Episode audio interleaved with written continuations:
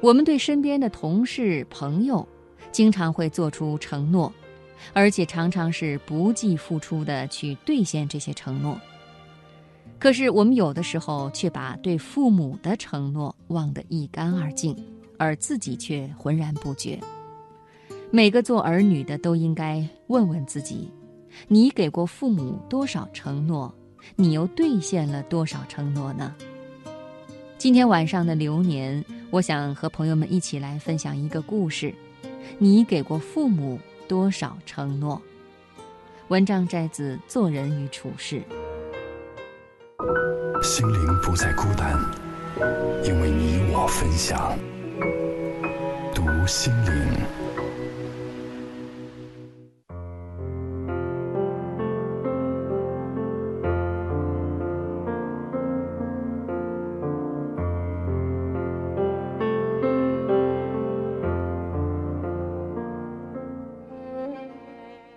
那天，母亲指着电视机上的飞机说：“你小时候说长大了要为我买一架飞机，想怎么飞就怎么飞。”啊，我小时候还说过这么豪情万丈的话，我怎么不记得了？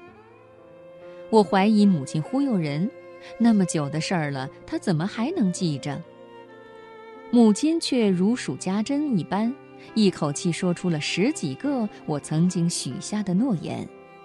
八岁时，隔壁小鸭比我考的分数高，小鸭在我妈面前炫耀，气得老妈一个劲儿地对我翻白眼。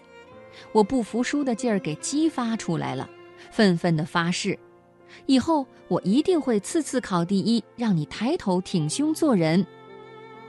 十八岁的时候，我要到南方城市去读大学。母亲一边帮我收拾行李，一边嘱咐我：“上大学了，可一定要记着好好读书，可不能学人家谈恋爱，把正事儿给耽误了啊！”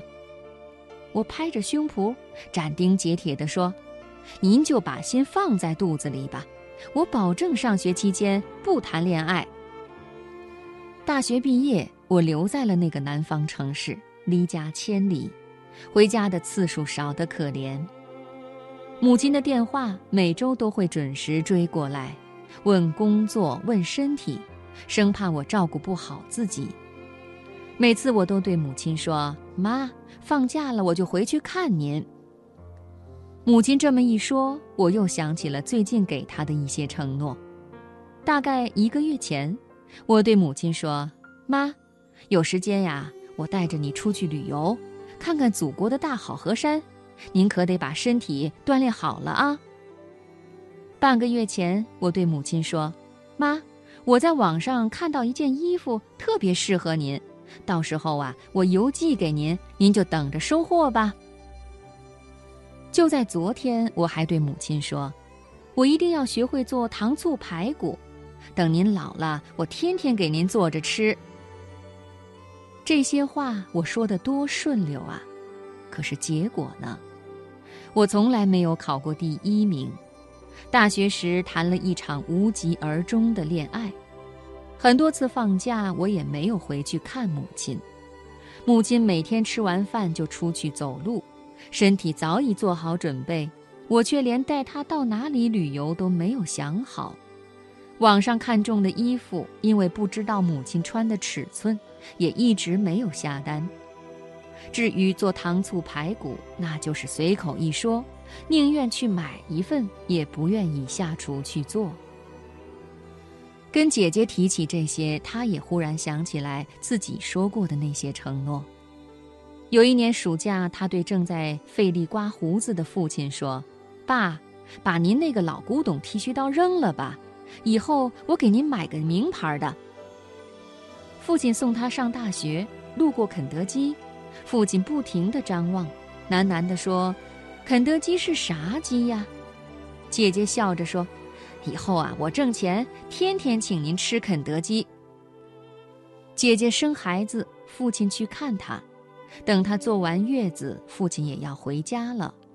姐姐很是愧疚，说：“爸，等我有时间把您接过来，好好陪您出去转转，看看我生活的城市是什么样的。”可是姐姐给姐夫买了无数个剃须刀，却把父亲的那一份忘记了。